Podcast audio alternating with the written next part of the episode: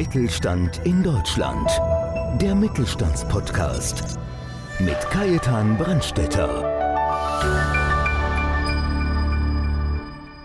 Petra Lanz ist Journalistin, Marketingkauffrau, Datenverarbeitungskauffrau und Gründerin von Lanz Erfolgsakquise. Im Rahmen ihres Unternehmens unterstützt sie ihre Kunden bei der Outbound Kaltakquise zur Neukundengewinnung und bei der Pflege von Bestandskunden. Hierbei stehen hohe Leistungsbereitschaft, Loyalität und Vertrauen für sie an erster Stelle.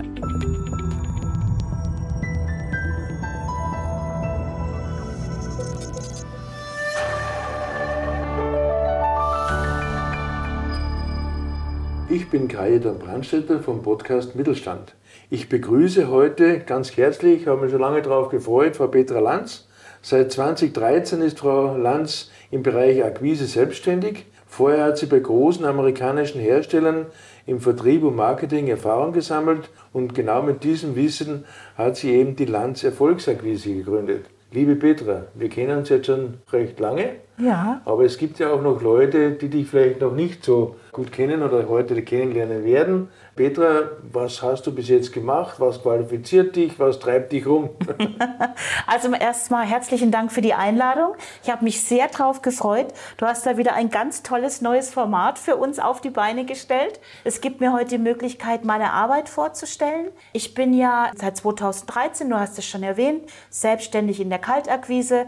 Ich bin im B2B-Umfeld tätig. Ich habe meine Erfahrungen im Vertrieb und Marketing gesammelt in der IT-Branche, war da für große Keyplayer wie Cisco und Checkpoint tätig und habe dann 2013 die Chance erfasst und habe mich selbstständig gemacht mit der Akquise. Und seitdem betreue ich in unterschiedlichen Branchen mit so einem gewissen Schwerpunkt auf die Pharmabranche, auf die IT-Branche, unterstütze Firmen bei der Neukundenakquise, bei der Bestandskundenpflege und ganz wichtig bei der Ausbildung von Mitarbeitern, weil es gibt ja ganz viele, die haben Angst, zum Telefonhörer zu greifen und und die Angst nehme ich Ihnen. Ja, es gibt ja das Gerücht, es gibt Telefone, die wiegen 80 Kilo, gell?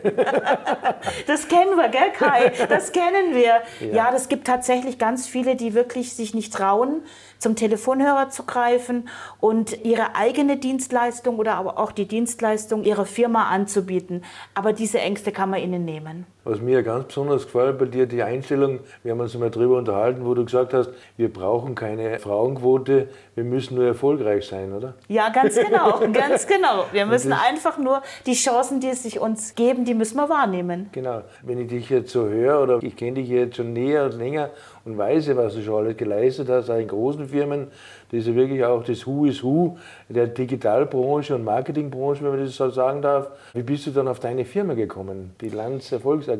Tatsächlich, ich habe angefangen mit einem alten Laptop und einem Kugelschreiber und einem Telefon. Und im Laufe der Zeit hat sich das einfach so herauskristallisiert. Habe ich mir meine Aufträge geholt, habe viel Weiterempfehlungen gehabt, habe in meinem Netzwerk akquiriert. Ja, und dann irgendwann hat sich dieser Name, dieses Branding entwickelt. Ich finde ich fantastisch. Was unsere Zuhörer auch immer gerne hören wollen, gibt es irgendwas in deinem beruflichen Leben, wo du sagst, das würde ich heute nicht mehr machen? Da gibt es tatsächlich was. Am Anfang war ich noch relativ unerfahren und habe wirklich jedes Projekt angenommen, ohne dass ich wirklich davon überzeugt war. Das hat sich bei mir total geändert. Ich nehme ein Projekt nur noch an, wenn ich vom Produkt, vom Auftraggeber, von der Dienstleistung überzeugt bin. Das heißt, das finde ich super, weil du verbiegst dich einfach nicht, weil du musst zu dem, was du machst, musst du stehen können. Oder? Ganz genau, ganz genau. Also wenn das jetzt so eine ganz abstrakte Leistung ist, Dienstleistung ist, wo mir der Auftraggeber gar nicht erklären kann, um was es geht und ich gar nicht wirklich verstehe, dann nehme ich es einfach nicht mehr an. Ja, das ist, ich glaube, wenn man das so vergleicht, ein überzeugter Vegetarier sollte niemals Fleischwerbung machen, oder? Ganz genau, ganz genau. Was war deine beste Entscheidung im Berufsleben? Es einfach zu starten, anzufangen, zu tun, mich weiterzuentwickeln und natürlich, was ganz wichtig ist, ein gutes Netzwerk. Mhm. Deswegen auch also die Zusammenarbeit mit dir, mit dem BVMW, das war schon nochmal entscheidend für mich. Im Rahmen so eines Netzwerkes hast du die Chance, Leute kennenzulernen, die du ja sonst niemals kennenlernst, mhm. bundesweit. Und das war für mich schon nochmal eine ganz tolle Chance. Ja, du selber strahlst der Zufriedenheit aus, Überzeugung.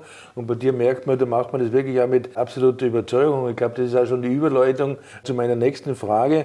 Was muss man bei Akquise beachten? Also bei der Akquise muss man auf jeden Fall beachten, dass man eine freundliche Gesinnung hat, dass man authentisch bleibt. Ich glaube, da haben wir uns auch schon mal drüber unterhalten. Früher hat man den Vertrieblern an dem Monitor einen Spiegel hin. Es ist wichtig, dass man Freude hat an der Arbeit. Jedes Projekt braucht eine besondere Betreuung, eine besondere Bearbeitung, aber man muss einfach Freude haben. Und man muss authentisch bleiben. Ja, über die, genau über den Spiegel haben wir uns ja schon mal unterhalten. Und zwar, ich bin ja selber einige Jahre im Vertrieb tätig gewesen. Im Grunde genommen ist es jeder eigentlich. Und unsere Außendienstler, das waren damals 16 Stück, die haben von uns jeder so einen, einen Rasierspiegel gekriegt und da ist unten drauf gestanden, wer lächelt, verkauft besser. Weil ich glaube, auch das ist wichtig bei der Kaltakquise oder generell, wenn man mit dem Kunden spricht oder egal mit wem, muss ja nicht der Kunde sein mhm. in allen Bereichen, das Gegenüber am Telefon merkt einfach, ob du gut drauf bist oder eben nicht, oder? Also ich kann es hören, ich habe sehr viel Erfahrung, aber ich glaube, der Kunde kann es auch hören. Deswegen ist wichtig, man braucht, also jetzt nicht zu übertrieben, aber man muss einfach bei dem, was man tut, Spaß haben, Freude haben und einfach auch dankbar sein über die tollen Chancen, die sich immer wieder ergeben. Sag, sag uns mal, Petra, weil gerade das Thema Akquise, man, es gibt ja auch wirklich, ich glaube, keine Branche oder keinen Verkäufer, der nicht irgendwo auch Kunden braucht. Gibt es Branchen, wo man sagt, da funktioniert Kaltakquise jetzt überhaupt nicht? Oder welche Branchen würdest du jetzt empfehlen? Es gibt Branchen, wo ich persönlich keine Aufträge mehr annehme, weil es einfach zu viele Anbieter gibt, also zu viele Anbieter von der Dienstleistung. Aber für alles andere, für Produkte, also ich habe wirklich von der Pharma in der Tiermedizin mhm. bis hin zum Produktkoffer da macht es auf jeden Fall Sinn. Aber es muss einen Nutzen haben. Ja, ich glaube, wir haben ja jetzt natürlich eine verrückte Zeit jetzt hinter uns und sind immer noch mittendrin durch das ganze Thema Corona, Homeoffice etc.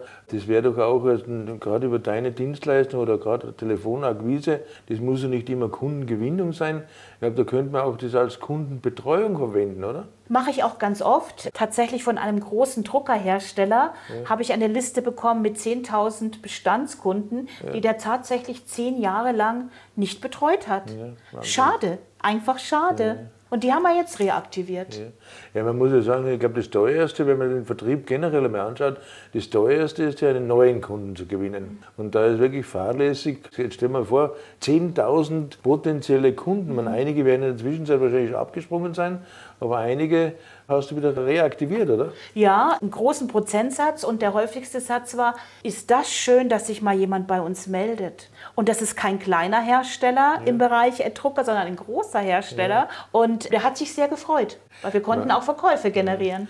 Man kann es gar nicht glauben, weil wenn man jetzt gerade diese großen Firmen anschaut, wo wirklich zigtausende von Euros in Werbung reinlaufen, allein wenn ich da denke, eine Anzeige in einer größeren Wirtschaftszeitung kostet gleich mal 15.000 bis 20.000 Euro. Mhm. Und wie viele Leute kann man da schon anrufen eigentlich für das Geld? Gell? Ja, also das ist aber wirklich ein Thema, die Bestandskundenbetreuung wird bei vielen Firmen wirklich vernachlässigt. Du hast es schon mal ganz kurz angesprochen, Petra. Da ist eben auch, glaube ich, wichtig, dass wirklich auch die Mitarbeiter geschult werden, oder?